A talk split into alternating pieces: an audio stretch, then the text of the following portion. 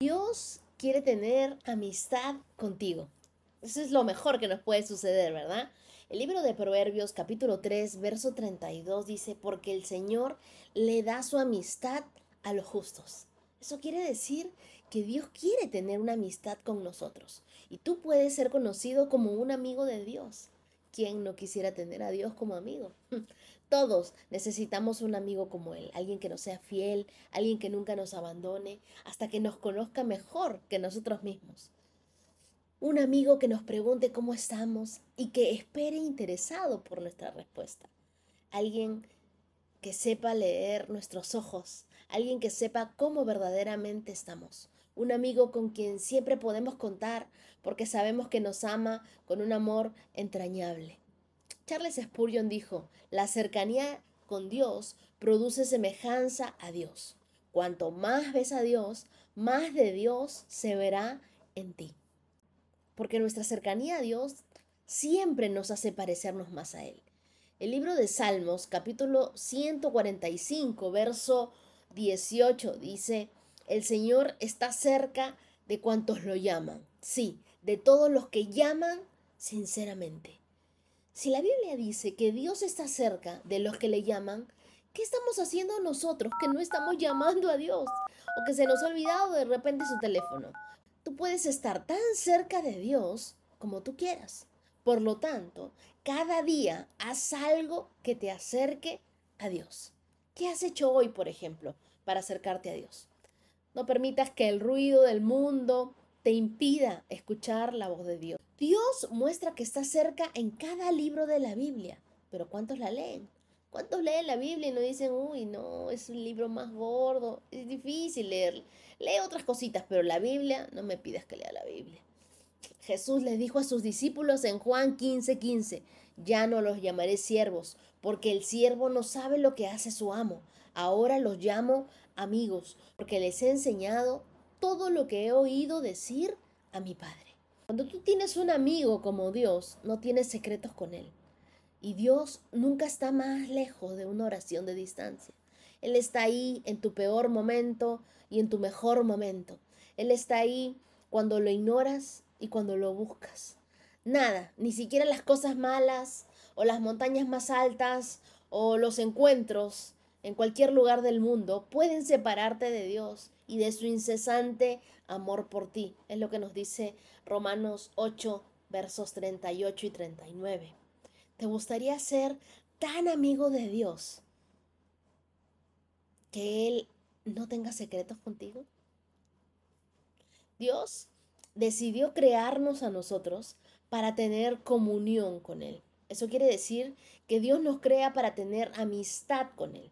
Y si hay el día de hoy personas que no conocen su propósito, que no saben acerca de qué planes a futuro tienen, es que es importante que sepan que Dios los creó para tener comunión con Él. La Biblia dice en el principio Dios le habló a Adán y se paseaba con él en el huerto del Edén conversando. Se paseaban, era algo que solían hacer, ¿no? Les gustaba compartir tiempo juntos. Y ahí es donde Dios comienza a revelarle a Adán lo que quería hacer con su vida.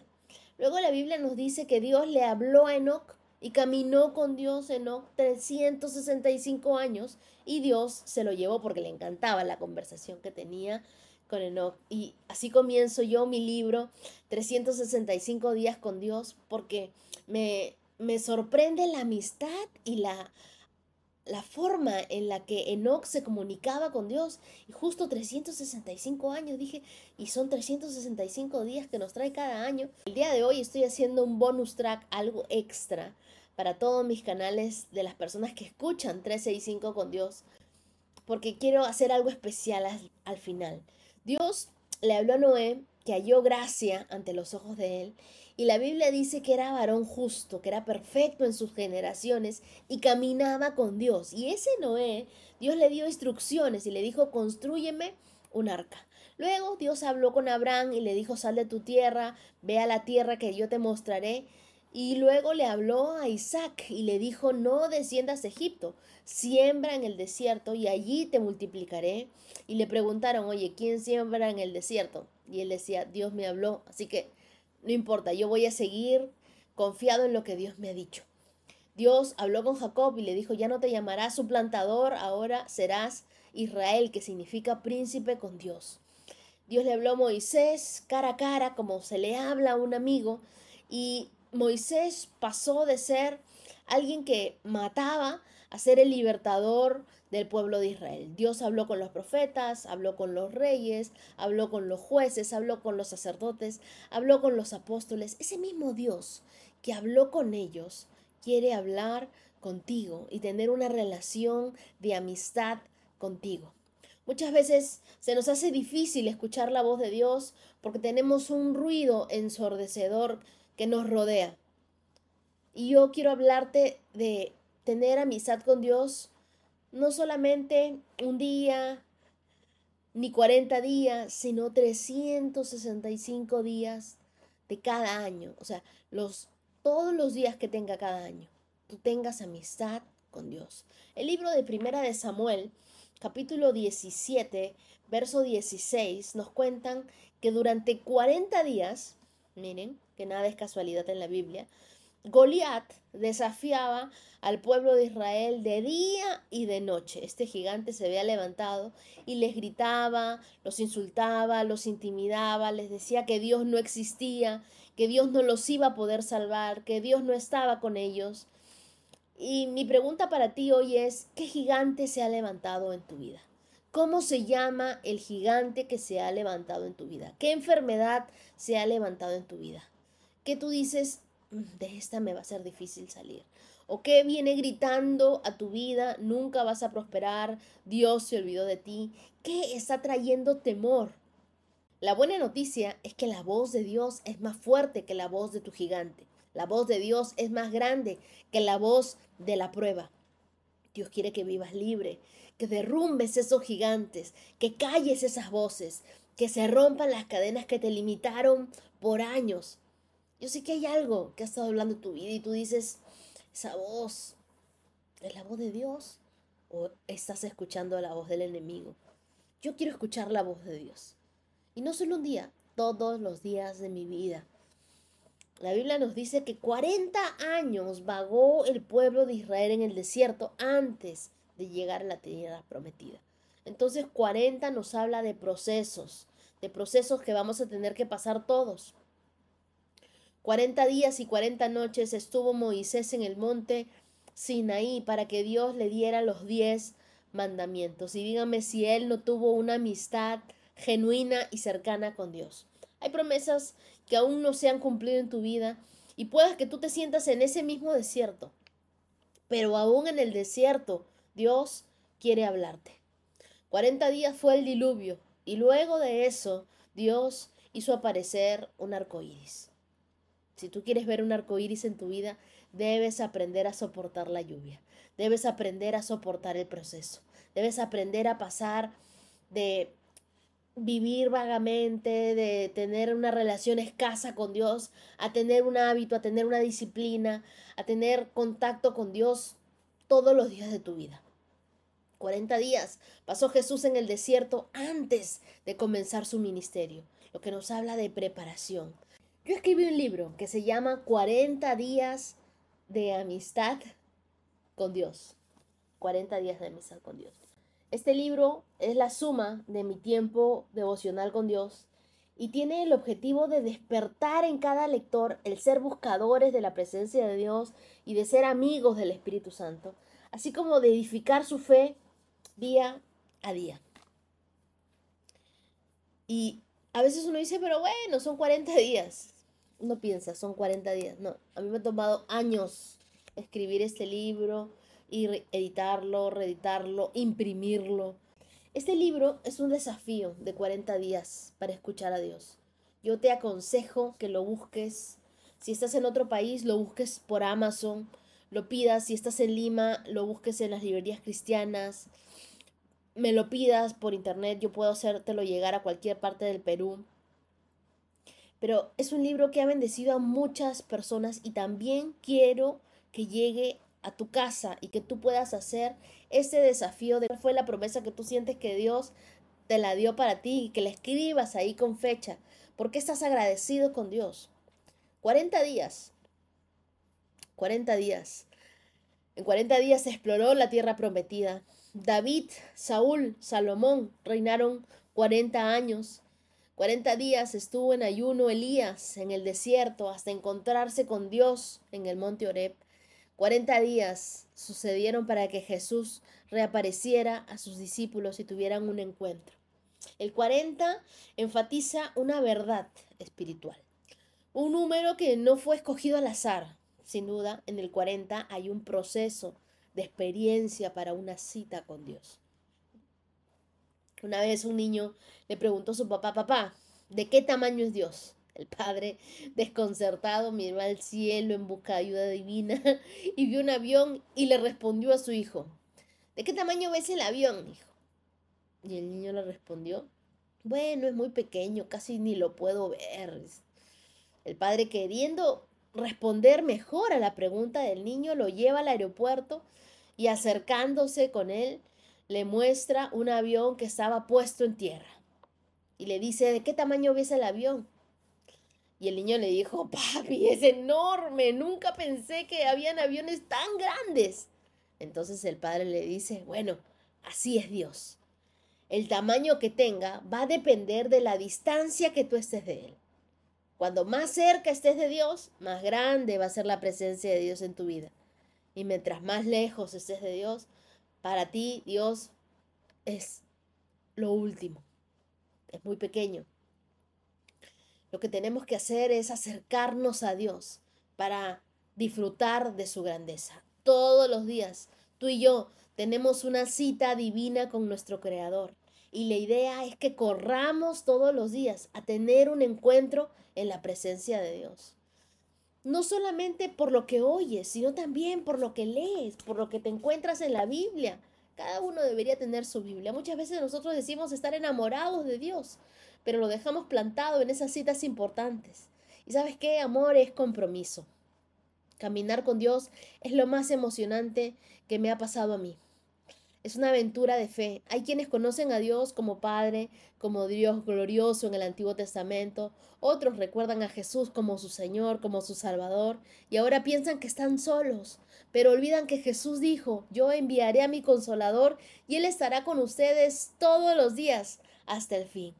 Dios está con nosotros. El Espíritu Santo está con nosotros. Cuando nosotros leemos un libro cristiano, cuando nosotros leemos la Biblia, quien está presente con nosotros es el autor y consumador de la fe. Dios, Él te lleva a tener una relación a otro nivel, más que siervos, más que hijos, amigos de Dios. ¿Quiénes creen ustedes que serán los que en el cielo estén más cerca de Dios? Algunos pensarán, bueno, los doce apóstoles, porque ellos estuvieron con Jesús, ellos lo conocían. Otros pensarán, bueno, el rey David y Moisés. David tenía un corazón conforme al de Dios y Moisés veía al Padre cara a cara. ¿Y por qué pensamos en estas personas? Porque aquí en la tierra, estas personas tuvieron una relación muy estrecha con Dios. Entonces, lo que hacemos en esta tierra decidirá nuestra vida en la eternidad. Estarán más cerca de Dios aquellos que aquí en la tierra hayan logrado una mayor relación con Dios. En el mundo nosotros somos reconocidos por nuestros logros, pero en el cielo seremos conocidos por nuestra relación de amistad con Dios. Hoy conoce a Dios más que como una experiencia. Dios quiere que tengamos una relación personal con Él. Podemos vivir sin tener una relación con Dios. Podemos servir, hay unos que sirven sin tener una relación con Dios podemos crecer. Hay gente que crece y que crece mucho sin tener una relación con Dios. Podemos saber mucho acerca de Dios sin tener una relación con Él y sin conocerle verdaderamente. ¿Hace cuánto que tú no buscas de Dios? Y no para preparar una enseñanza, sino porque realmente quieres estar con Dios. Hablar de Dios es bueno, pero hablar con Dios es mucho mejor.